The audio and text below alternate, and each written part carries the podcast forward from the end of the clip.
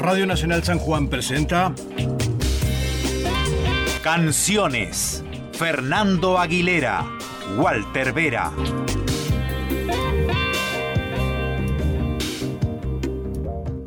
Se acaba el tiempo, Carlito se patinó la pastilla.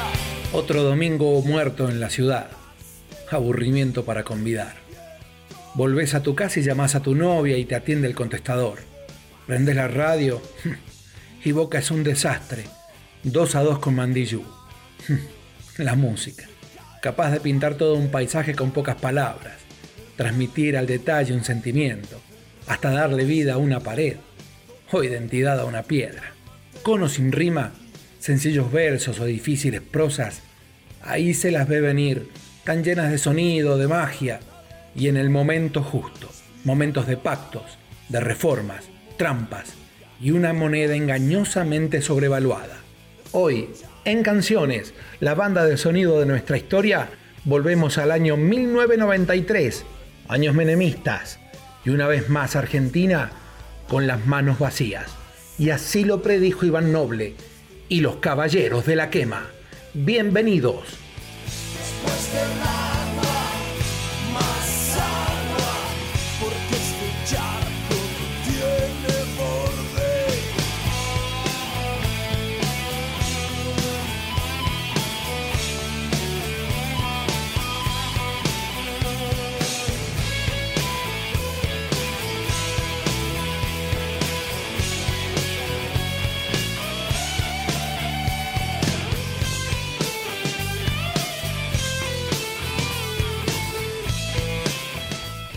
Bienvenidos amigos a Radio Nacional, la radio pública. Estamos en Canciones, la banda de sonido de nuestra historia con una nueva entrega. Y obviamente, como cada, cada emisión, está con nosotros el profesor Walter Vera, quien saluda en este momento. ¿Cómo le va, profe? Hola Fernando, buenas tardes, Buenas buenas, tardes. tardes. a toda la audiencia de la radio pública, la radio nacional, nuestra querida radio nacional. Qué gusto verlo cada, cada miércoles aquí en la radio pública. Che, qué, qué lindo que es juntarnos acá. Qué lindo que juntarnos acá. Más con la allá que nos juntamos en otros lugares también. También, ¿no? también en algún, cargo de eso también.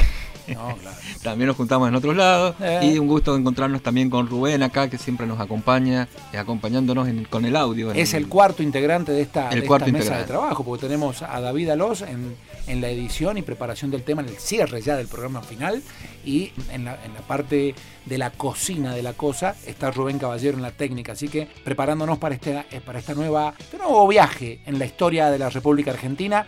Esta vez le toca al año 1993, un año muy particular históricamente, en lo que hace la historia más contemporánea, que tenemos más fresca algunos de nosotros, y también aprovechar la volada y visitar eh, un disco que yo de grande lo descubrí, bien, le, empecé a dar más bola de grande, eh, que estamos hablando del disco de Caballeros de la Quema, eh, Manos Vacías. Manos Vacías, Así ¿sí? es. que salió en 1993.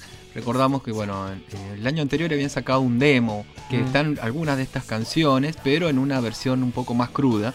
¿sí? Claro. Pero bueno, acá ya están un poco más refinados y creo que es un emblema de lo que se conoció luego con el- como el nuevo rock, ¿sí? que fue toda también una camada de bandas que salieron a dar la vuelta por, por toda la Argentina. Claro. Y bueno, mostraba otra, otra estética, otra música, otras letras también. Vean. Estamos, vamos a hablar Otra sobre forma de escribir, Otra claro. forma de escribir también.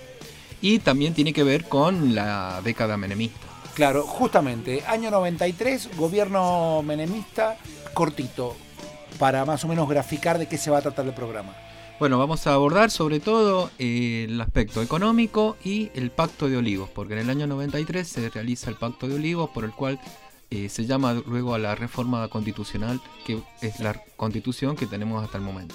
Ah, es la vigente. Es la vigente. Aquella que se eh, fue una enmienda, fue una cosa así. Sí, no, sí, una reforma. reforma, una reforma, que sí. no es lo mismo que una enmienda. Claro, pero se inició en el 93 con el Pacto de Olivos y se realizó la reforma en el 94. Bueno, genial, tenemos entonces material para hacer dulce, como dicen las viejas. Nosotros ya listos para arrancar, así que sean todos bienvenidos a Canciones, la banda de sonido de nuestra historia.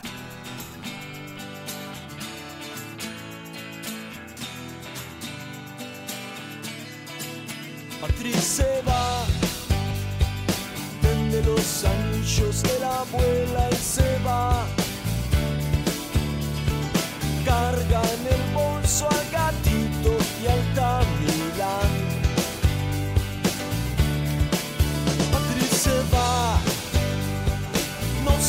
a nadie y se va. Escribe en el espejo del baño los odio. Chao. Busca un tren que la escupa bien lejos. Ciudad de Vita o Madagascar. Necesito un amigo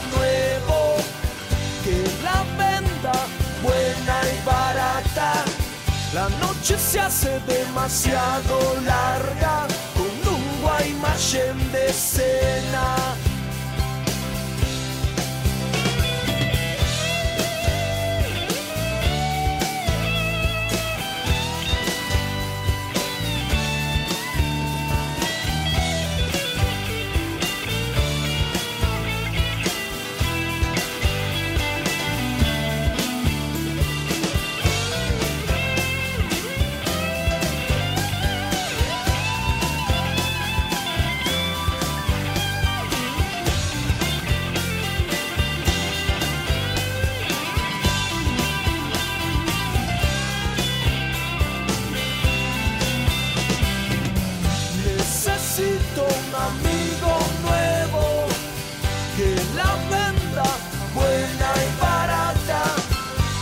Noche se hace demasiado larga con un Guaymallén de cena.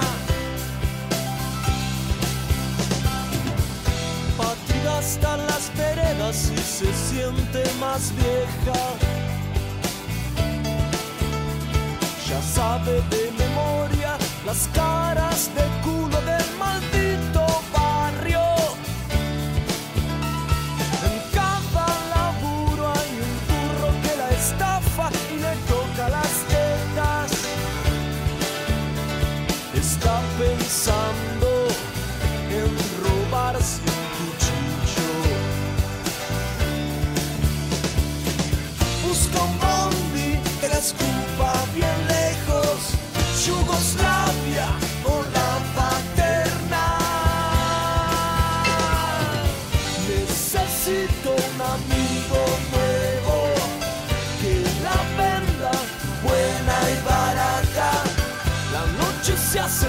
demasiado larga con un Guaymallén de cena.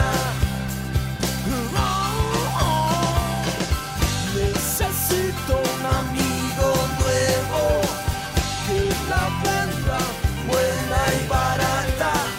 La vida se hace demasiado puta con un Guaymallén de cena.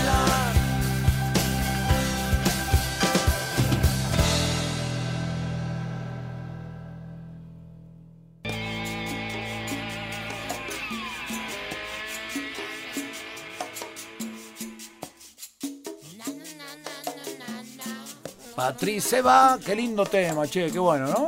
Hermoso, un- una letra bastante cruda. Es, es dura. Eh, ya enseguida vamos a hablar, como decíamos en el bloque anterior, de, esa particular mirada que tiene Iván Noble para componer cuando, cuando hablemos un poquito de la historia de cómo se, cómo se armó Caballeros de la Quema y todo lo demás. Pero recuerden que también desde el programa pasado hemos incluido una nueva sección dentro del programa que es eh, Feliz cumpleaños nene, es donde le festejamos el cumpleaños a los discos o a los temas que eh, cumplen una, una- una cantidad de años en particular. En este caso, ¿sabe, profe, de quién es el cumpleaños número 30 ya?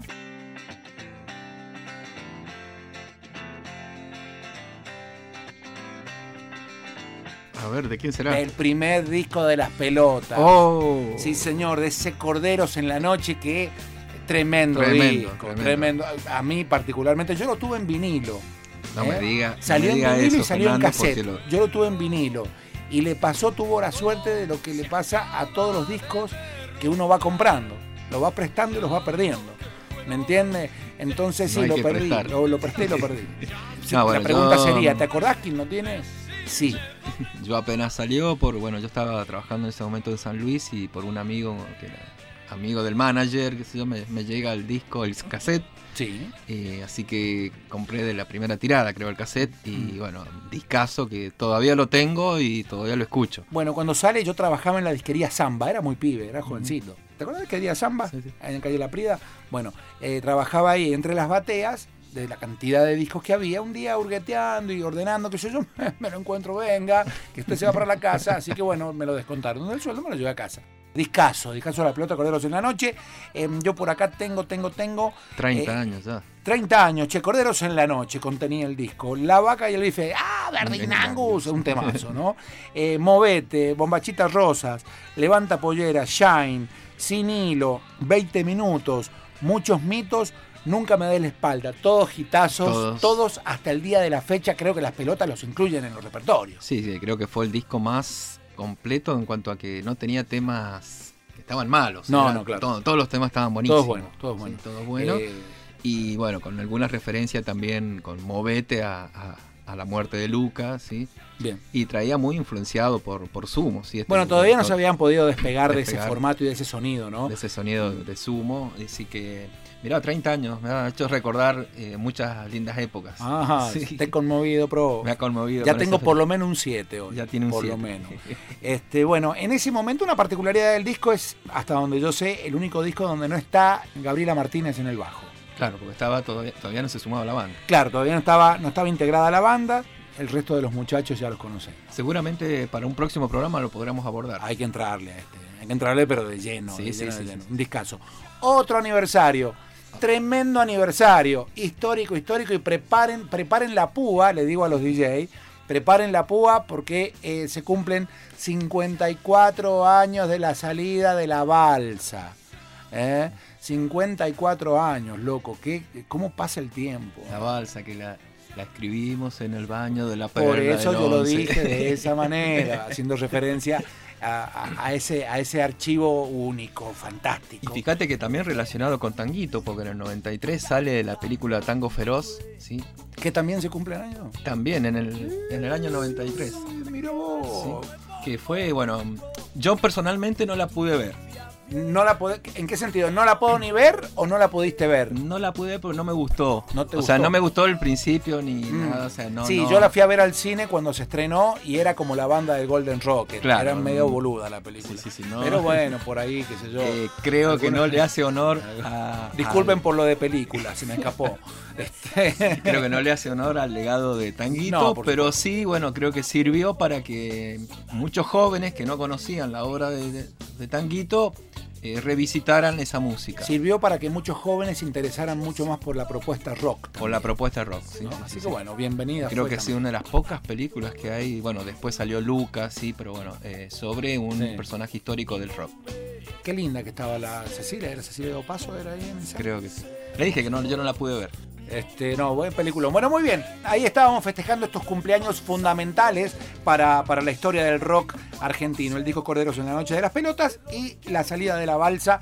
Eh, agradecemos a los amigos que siempre nos comparten ideas y, y están presentes comentándonos algunas cuestiones que tienen que ver con, con el contenido del programa. Estamos en Canciones, la banda de sonido de nuestra historia. El teléfono nuestro, el 264-622-0586 para que dejen sus WhatsApp y bueno, y estemos más, más cerca, eh, que qué sé yo, que cuando no, nos, cuando no estamos acá. Y después pueden escuchar el programa en, en el YouTube de Radio Nacional y también en la fanpage de canciones.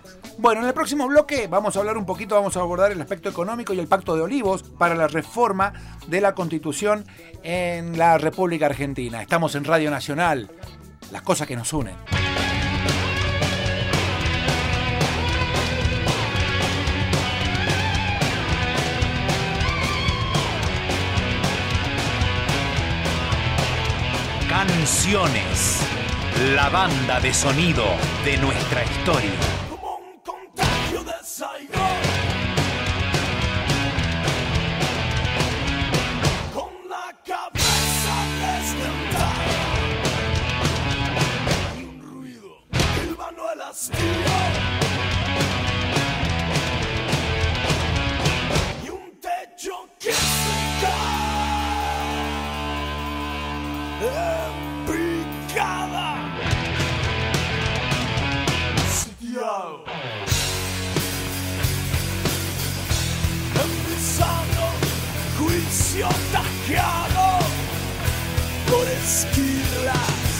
esquilas porteñas.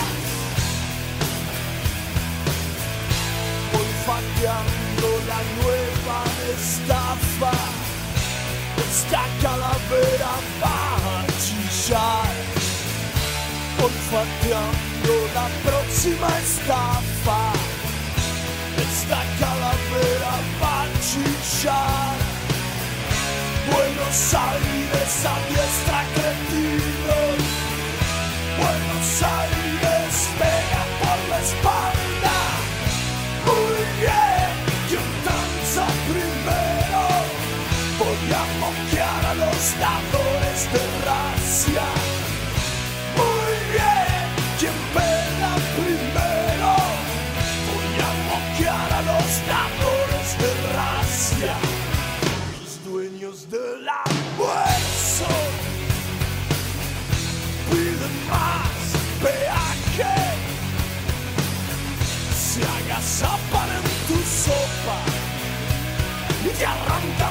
encías.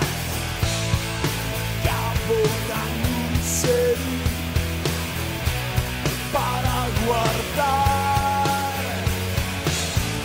los cadáveres que hoy deseo y me disfrazo de azul para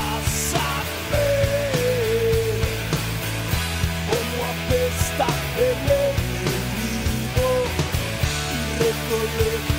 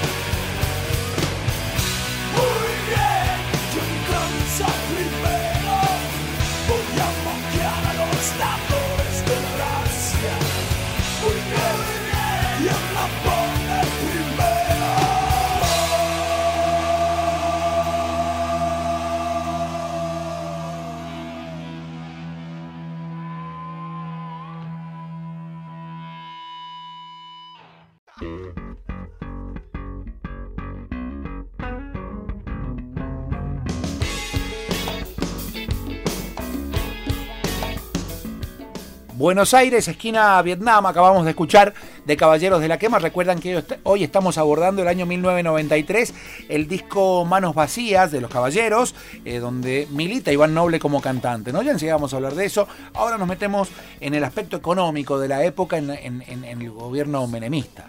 Bueno, pleno auge del gobierno menemista con Domingo Cavallo en el Ministerio de Economía. Era como una época de rosas, ¿no? Sí, Esa época, sí, sí, qué lindo, estamos bárbaros. Parecida a la época de la plata dulce que habíamos hablado Claro, en la época de los 80, claro, claro. porque bueno, eh, se produjo un ingreso de capitales a la Argentina, había disminuido la inflación y esto llevó a que fuera muy barato los bancos que lo que hicieron con estos capitales. Buscaban a quien prestarle, entonces los prestaban a las personas, al público en general, a tasas de intereses muy bajas y también hubo un auge del crédito en los comercios Mm. eh, un auge de los bienes importados, esto de comprar eh, ropa importada, el- electrodomésticos importados, los autos importados. Por ejemplo, la campera Rolligo, que a mí siempre me gustó y nunca pude tener una porque mis padres no la podían comprar. Este, se podía comprar en esta época. Claro, lo pudiste comprar en esta época. Rolligo. ¿Te acordás de la campera Rolligo? Y, la, y, la, mm, y lo otro también era que era muy barato viajar fuera del país. ¿sí? Porque teníamos un- una moneda sobrevaluada, entonces te convenía o era más conveniente vacacionar en Miami o en Europa que en Córdoba o en no sé, en San Juan. Claro, como que la guita valía mucho más que ahora, digamos. Claro, mucho más que O sea, dólar. Entonces, esto trajo un, un auge del consumo, surgieron los shopping con esta propuesta de locales o grandes edificios con tres o cuatro pisos en donde eh, la gente iba a buscar o a comprar bienes para consumir. ¿sí? Que bueno, en muchos casos también pasaba otro fenómeno muy particular. Mucha gente visitaba esos shopping para mirar nada más, pero no podía comprar. No podía comprar. ¿sí? Porque fue aumentando la pobreza, porque bueno, se fueron cerrando muchas empresas y se fueron privatizando otras. Recordamos en el 93 se cierran los ferrocarriles. Sí. Y se traspasan los ferrocarriles a las provincias. Y las provincias que no se podían hacer cargo, los cerraron, Los como dejan, pasó claro. en San Juan. Lo dejan ¿sí? morir, Lo digamos. dejaban No, morir. bueno, listo, Con estos murieron muchos pueblos también que con- eran conectados por el ferrocarril. Fundamentales. Sí. La unión del, del ferrocarril es, es fundamental para Y un, medio, y un medio de transporte que vos ves en las películas o en- cuando ves en otros países, el ferrocarril es el, el medio de transporte es el alma fundamental. mater de la, de- de la distribución, Sí, la claro. distribución. Y también se privatiza IPF y se implementa la reforma previsional, cuando surgen las famosas AFJP. Oh, el dolor de Sí. cabeza de la FJP. La loco. FJP, Qué manera de llamarte por teléfono para pasarte Y que te- de la máxima a la otra, de la mínima a la qué sé yo. Y que Oh, te ofrecían la remerita, la cosita, o sea, Y, te venía a visitar la, La la promo- promotora la que, que siempre era una belleza. Claro, y te mostraban unos, unas cuentas ahí, te decían, mire, si usted eh, hace los aportes Mm. por 10 años, va a cobrar dentro de su jubilación, va a cobrar esto, cosa de que después eran mentiras. Eh, ¿sí? claro, ¿Por qué? fantasía. Porque vos cuando haces tu aporte jubilatorio, aportás el 11%, ¿sí? Sí. Lo aportás a- ahora al sistema previsional que es estatal, ¿sí? Aportás esos 11%. Pero en el AFJP, de ese 11%, el 5% se lo quedaban las AFJP en comisión, en carácter de comisión. O sea que solamente estabas aportando un el 6. 6% nada más. nada más. ¿sí? Entonces, este sistema que no, no ha tenido resultados en ningún país. Fijaste ahora en Chile, Mm. se está están tratando de volver a otro sistema porque fracasó. ¿sí? Entonces, pero bueno, en este auge de la economía menemista del consumo, a Carlos Menem se le ocurre el tema de la reforma constitucional para eh, imponer la reelección indefinida. Que el, el- el mismo candidato o el, o el- misma persona puede ser candidato las veces que quiera. mientras le den los votos. Mientras le den los votos. Mientras tenga los votos. ¿sí? Mirá. Ante esta situación, se realizan elecciones en el país para la- eh, legisladores, gana el Partido Justicialista ¿sí? ampliamente, y esto envalentona al, al menemismo a querer imponer la reforma constitucional. Ante esta situación, Raúl Alfonsín, viendo de que se podía desarmar el Partido Radical, porque había sectores que, sobre todo los gobernadores que dependían de la plata nacional, Sí. que iban a apoyar esto, propone un núcleo de coincidencias básicas que se llama y propone lo que se conoce luego como un pacto de olivo. ¿sí? Un núcleo de profe. Coincidencias básicas. Perfecto. ¿Y qué es lo que quería el radicalismo? Que no fuera indefinida la reelección, que solamente sea una, una sola reelección, y que los años se bajaran de 6 a 4 Mm. ¿sí? de periodo eh, presidencial, Lo hemos charlado en varias que hubiera un balotage, ¿sí? esto que En el caso de el un- caso de tenía que sacar más del esas 50% el candidato. También se suma la, la idea del jefe de gabinete, que es como el fusible en el gobierno, o sea que ante una situación o un conflicto directamente no se le No se le- castigue o se le no pegue se le por pega al presidente, digamos. sino que haya alguien que resulte fusible y ante una situación o un conflicto Digamos. renuncia renuncia el jefe de gabinete. El huevón al arco, digamos. Claro. En pocas palabras. y se impone la elección del jefe de gobierno de la Ah. ciudad, que hasta ese momento era un delegado del presidente, pero ahora se impone la elección directa del jefe de gobierno de la ciudad. Bien. Pacto de Olivos es aquella foto tan espectacular que dice más de lo que calla, eh, donde van Menem y el doctor Alfonsín caminando por los jardines de Olivos. Por los jardines de Olivos, ¿sí? Se- Ya se habían espalda. reunido antes, Qué pero bueno. foto, loco. sí, A los que amamos la imagen, eh, que nos gusta mucho el tema imagen, este, esa foto es, es fantástica. Es fantástica. Bueno, bueno, Alfonsín logra que el partido le apruebe todas estas, estas ideas, este núcleo de coincidencias básicas y que se produzca este, este pacto, por así, por así decirlo. Y hay muchos sectores que le critican a Alfonsín de que le facilitó a Menem esto. Pero bueno, Alfonsín que decía, Menem lo iba a sacar sí o sí, y si no lo hacía con el radicalismo, iba a ser una constitución en donde no iba a haber, eh, o sea, donde la reelección iba a ser indefinida, Indefinida, donde iba a no ser iba, peor. no iba a haber controles. Evitó eh, el mal peor. Evitó un mal peor. Bueno, muchas gracias, profe.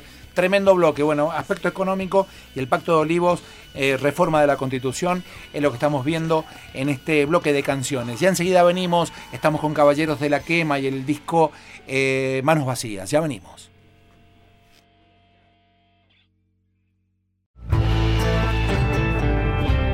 Canciones. La banda de sonido de nuestra historia.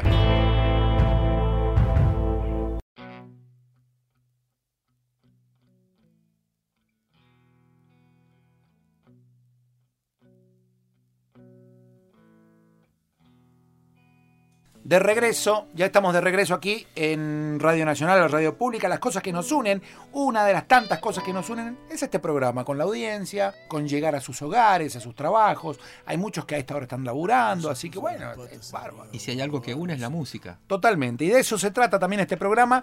Estamos parados en el año 1993 en el disco Manos Vacías de Caballeros de la Quema, una banda que se forma ya por el año 1989 en Morón, y como ya hemos visto antes, ex alumnos, tres de ellos, de los integrantes del colegio Dorrego de Morón, tenían una banda sinfónica, de rock sinfónico, el Aleph se llamaba la banda.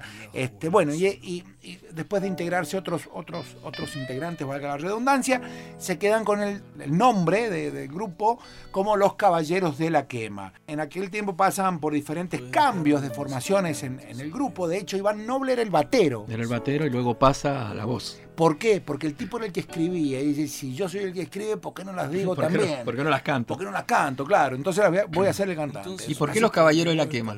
Lo leí, pero no me acuerdo. Era de un escrito de... Es, es porque encontraron, habían encontrado, hice una revista donde salía que la, el grupo de, de payasos o de cómicos que tenía Pepe Marrone Correcto. se que llamaban los caballeros de la quema y les gustó mucho ese, ese nombre.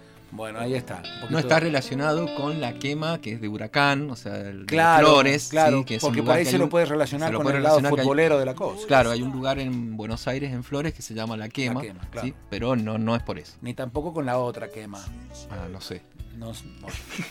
este. Bueno. Abrieron el, mirá, unos datos importantes con respecto antes de meternos en el disco, profe. Abrieron el show de Joaquín Sabina en el Estadio de Ferro, también estuvieron participando junto a La Renga y a Los Piojos en Avenida 9 de Julio, ante un público bastante importante. Fueron teloneros de Aerosmith, nada más ni nada menos. ¿M? Entre, bueno, muchas otras cosas. Trabajaron de la mano de León Gieco, Pedro Aznar, Joaquín Sabina nuevamente. Es que Bueno, este disco les abrió, o sea, Manos Vacías, que bueno, que comentamos recién de que primero habían sacado un demo y después sacan el disco completo, Manos Vacías, ya con más producción. Les abre un éxito muy repentino con la canción Patri, ¿sí? que escuchábamos recién. Sí. ¿sí? Pero luego dejan de ser difundidos y eh, Sabina en sus viajes a Buenos Aires escucha el disco y le interesa, interesa la letrística y la, la música del grupo y los invita a ser teloneros de sus recitales en, la- en- en el año 93. Y ahí un poco empiezan a hacerse conocer y luego ya después en el año 94 tocan, como dijiste vos, en, en la Avenida 9 de Julio, un festival por los derechos humanos, por eh, desaparecidos, que también los caballeros siempre han acompañado todas estas causas junto con la renga y los piojos. Han salido de gira por Rosario, bueno, Santa Fe, Córdoba, eh, Buenos Aires. Eh, y creo que bueno, es una banda que a pesar, si tiene rock duros, o rock que son bastante, eh, no, no, no es rock pesado, ¿sí?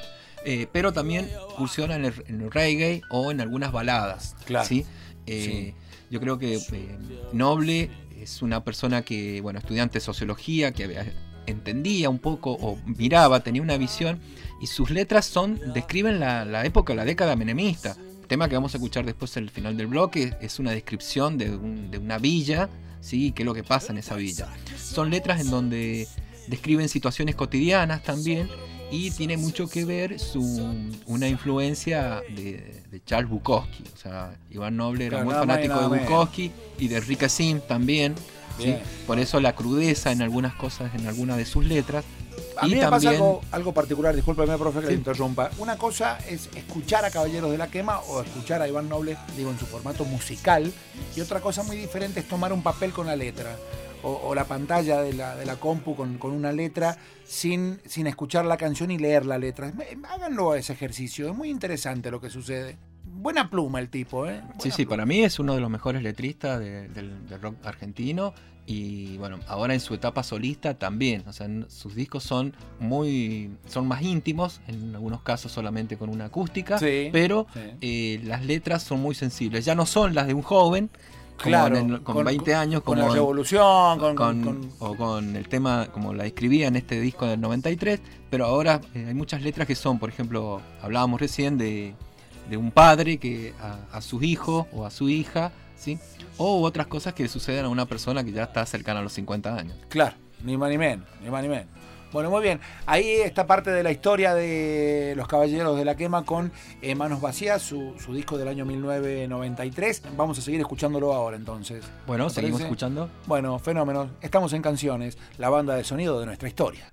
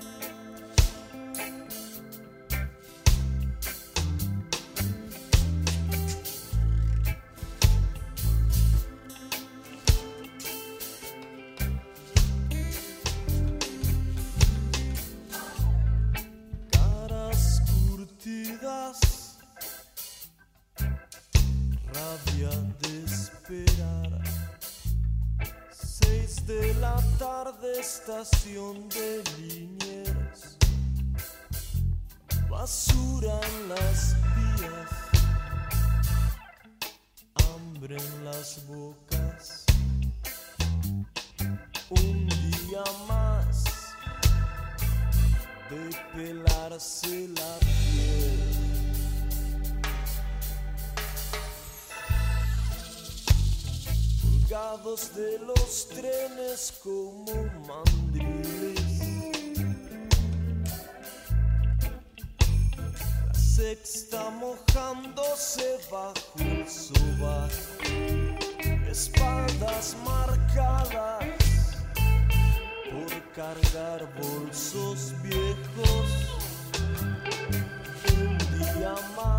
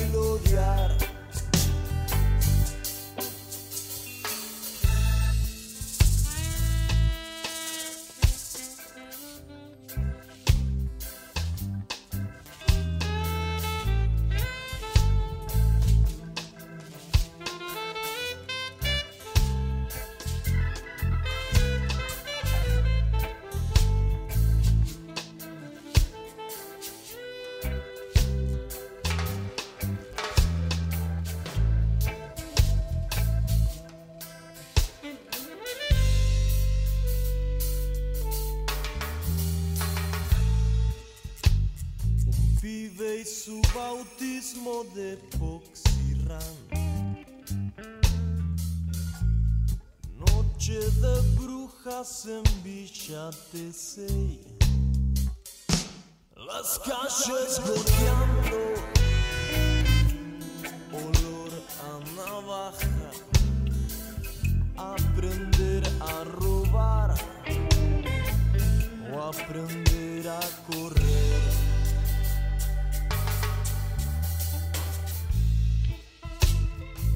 La gloria del tinto barato y sin soda. Las penas de siempre que aplastan la fe. Tranco cansado y lágrimas secas. Un día más sin noticias. de Dios.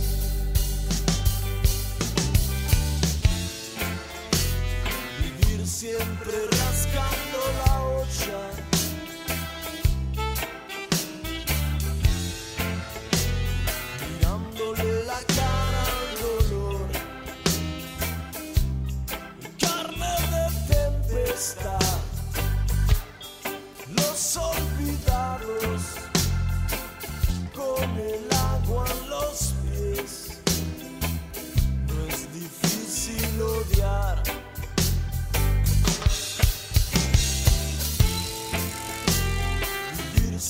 Siempre rascando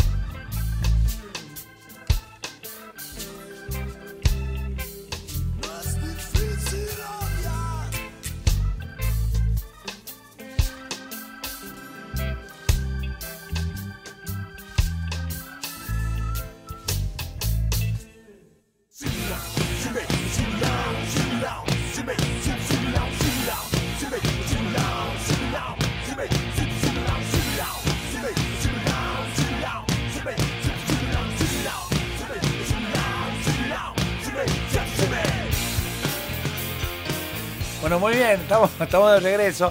264-622-0586, el teléfono de la radio para que envíen sus WhatsApp, que envíen sus textos. Allí también se pueden comunicar eh, llamándonos al 421-4149.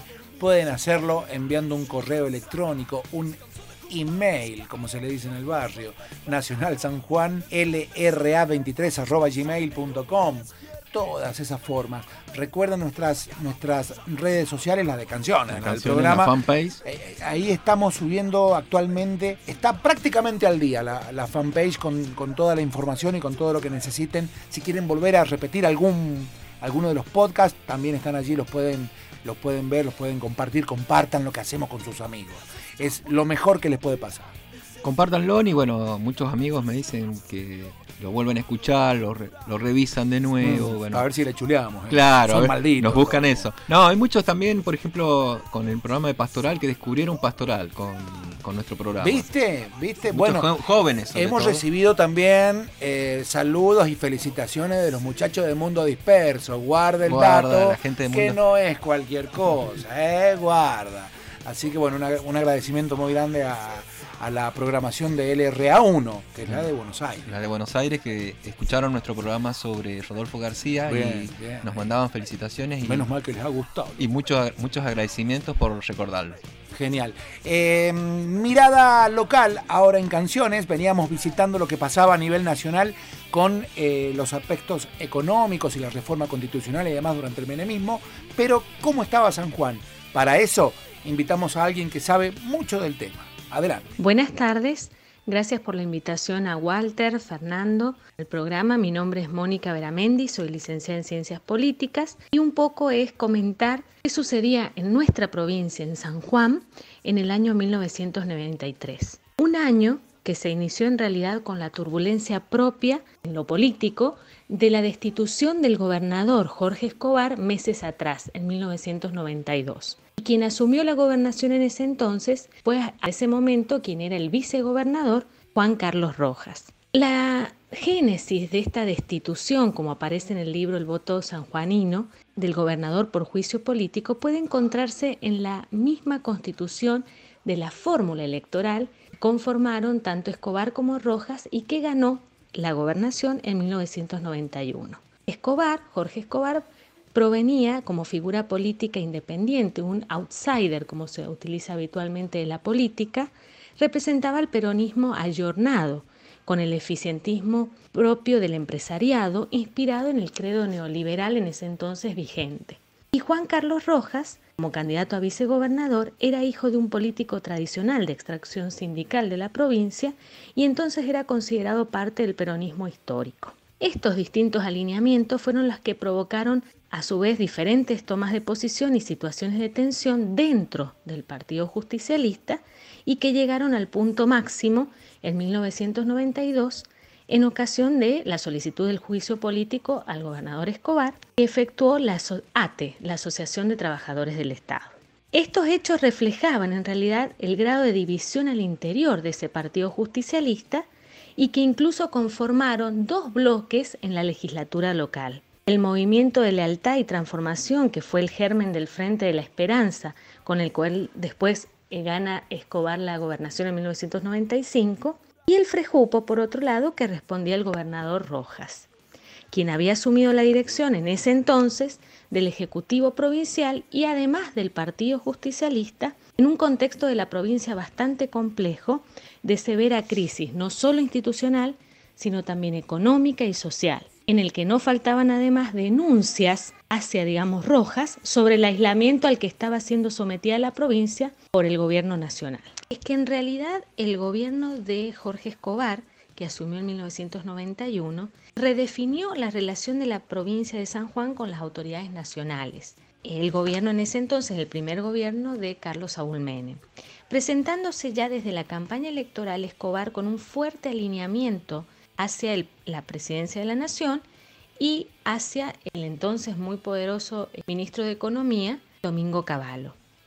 ¿Qué significó esto? Que hacia las legislativas nacionales de 1993, el Partido Justicialista se presentó en dos fuerzas, dividido en el Frente de la Esperanza, el Frejuzde, y el oficialismo con el Frente Justicialista Popular, el Frejupo. Eh, en los resultados electorales, las preferencias ciudadanas se inclinaron hacia el Frejuzde, con un 43,40% de los votos, obteniendo dos de los tres cargos a eh, legisladores nacionales que estaban, digamos, en competencia. Y el Frejupo solo obtuvo el tercer cargo, uno solo al ser minoría. Esto significó un predominio del Partido Justicialista en el marcado, ¿no es cierto?, en el sistema de partidos políticos provincial. Y visto desde hoy, esta situación a su vez fue en detrimento de otras fuerzas partidarias provinciales como el bloquismo, la Cruzada Renovadora y la Unión Cívica Radical. Estos triunfos electorales en realidad iban de la mano de la ola menemista que recorría el país en virtud de éxitos alcanzados por el plan de convertibilidad en materia de estabilidad monetaria, acceso al crédito y el control de la inflación. El éxito entonces político acompañaba el éxito económico, lo que se vio reflejado en las elecciones nacionales, donde el PJ se impuso en 18 distritos de los 24 en el país. En San Juan, la persistencia de esas diferencias intrapartidarias, intrapartidarias perdón, condujo a la búsqueda de una ingeniería política para impedir que el Partido Justicialista se desmembrara. Y esa ingeniería política dio lugar a la famosa ley de lemas que se aprobó en realidad en principios de 1994, pensando en las elecciones provinciales de 1995. Así encontró el peronismo un eh, mecanismo institucional para resolver sus divergencias internas y de esta forma evitar la ruptura, la escisión y la pérdida del poder en la provincia. Entonces, esa ley de lema es la que permitió encubrir esta tensión al interior del PJ, presente antes y después de su vigencia. Asimismo, esta normativa puso de relieve no solo las divisiones dentro del PJ, sino de, de otras fuerzas partidarias y generó una multiplicación de candidaturas, especialmente en la categoría de nivel municipal. Adelantándonos un poco más en la historia, esta ley de lemas permitirá que eh, Jorge Escobar sea reelecto como gobernador. Una vez restituido en su cargo en diciembre de 1994, va a ser reelecto en 1995. Pero la historia de San Juan presentará una nueva disputa, digamos, entre el gobernador Escobar y los mismos sindicatos estatales en julio de 1995, que pasará a la historia conocida como el Sanjuaninazo.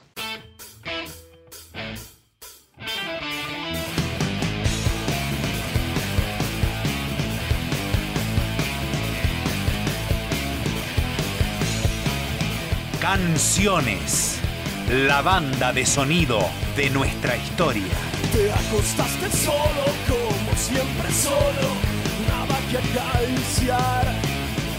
Y te tomaste todo, como siempre todo, resaca y cross determinador. Te patotea el sol en la persiana y te quieres morir. Con ese gusto acá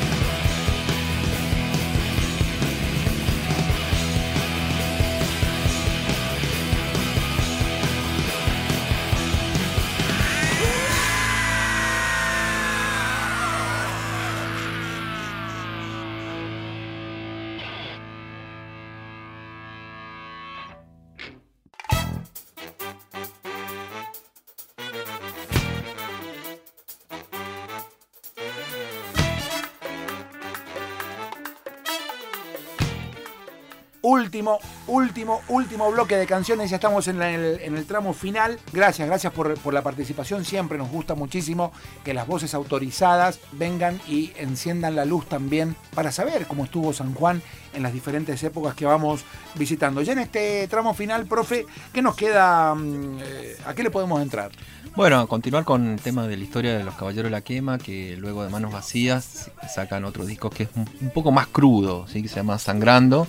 Y después en el tercero, en donde está Fulanos de Nadie, que bueno, tienen un éxito impresionante con Avanti Morocha. ¿sí? Ah, ¿te acordás? Avanti Morocha? Avanti Morocha, canción que, bueno, emblemática porque después muchas multitudes se lo dedicaban a, A Cristina. Cristina, ¿sí? Ah.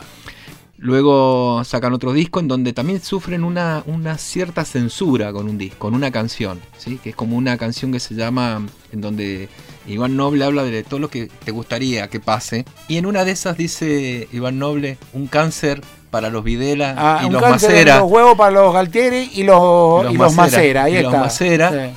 Y los señores se sintieron ofendidos. Ah, ahora se vienen a calentar. Claro, estos señores se sintieron ofendidos y pusieron una demanda ahí de, de que no, ¿cómo le vas a dedicar eso? ¿Sí? O sea, que era una ofensa. ¿sí? Claro. Estas personas Oh, que habían sí. matado, que habían desaparecido gente, se habían ofendido por en esto. realidad el cáncer fueron ellos. Sí. Entonces sufre cierta censura esa canción, pero bueno, no, no pasa más allá de una demanda que es rechazada. ¿sí? Claro. Y luego hasta el 2002 siguieron tocando, en donde bueno sufren la, la- el fallecimiento de un tecladista, que creo que eso fue un golpe muy duro para la banda y también por el crecimiento que habían tenido. Y deciden tomarse un tiempo y bueno, se disuelve la banda en su momento y Iván Noble comienza con su carrera solista, que son muy buenos los discos. Los discos solistas Sí, son, son, Sí, bast- sí, son en- muy, son muy entrenle, buenos. Entren, escúchenlo, escúchenlo. Y en 2019, 2018, 2019 vuelve la banda y tocan en el Estadio Único de La Plata con un recital multitudinario. 2017, 2017. profesor. Permítame, 2017 en 2017. Provincia Emergente, Estadio Único de La Plata, sale en CD y en DVD el material.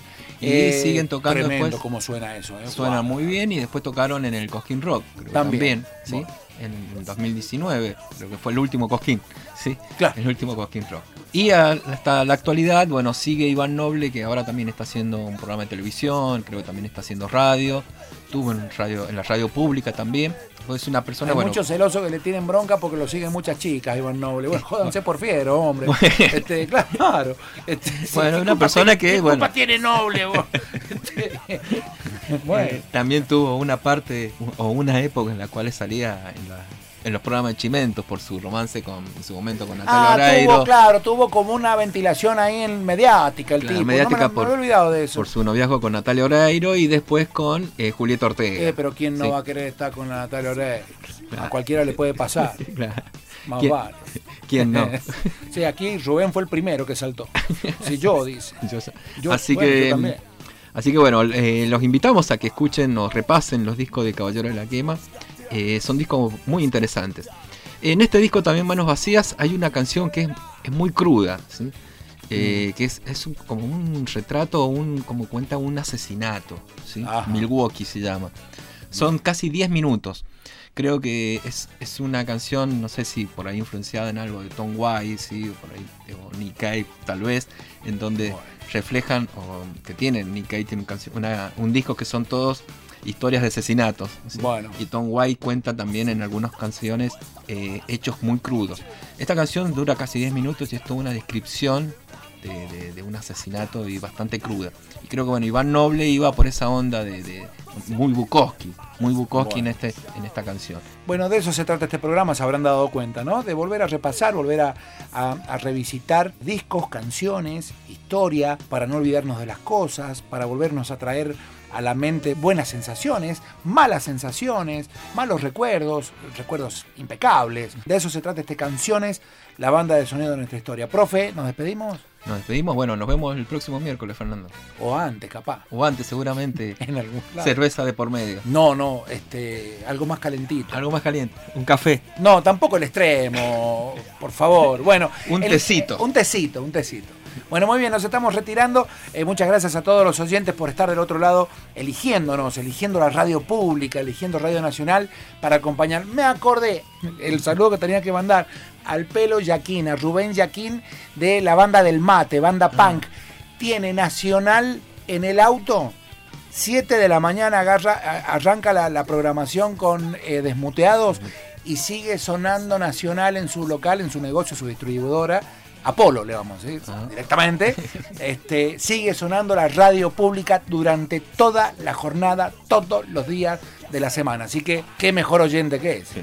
Bueno, Eh, ya los vamos a invitar a los del mate a que nos traigan su música. Linda, linda, lindos punk. vamos a hacer un programa punk. sobre, sobre, bueno, punk sanjuanino. Dale, lo vamos a armar, lo vamos a armar. En la técnica Rubén Caballero, en la edición y entrega final del programa David Alós, el profesor Walter Vera, mi nombre es Fernando Aguilera, nos vamos a encontrar la semana que viene para una nueva entrega de canciones, la banda de sonido de nuestra historia. Chao.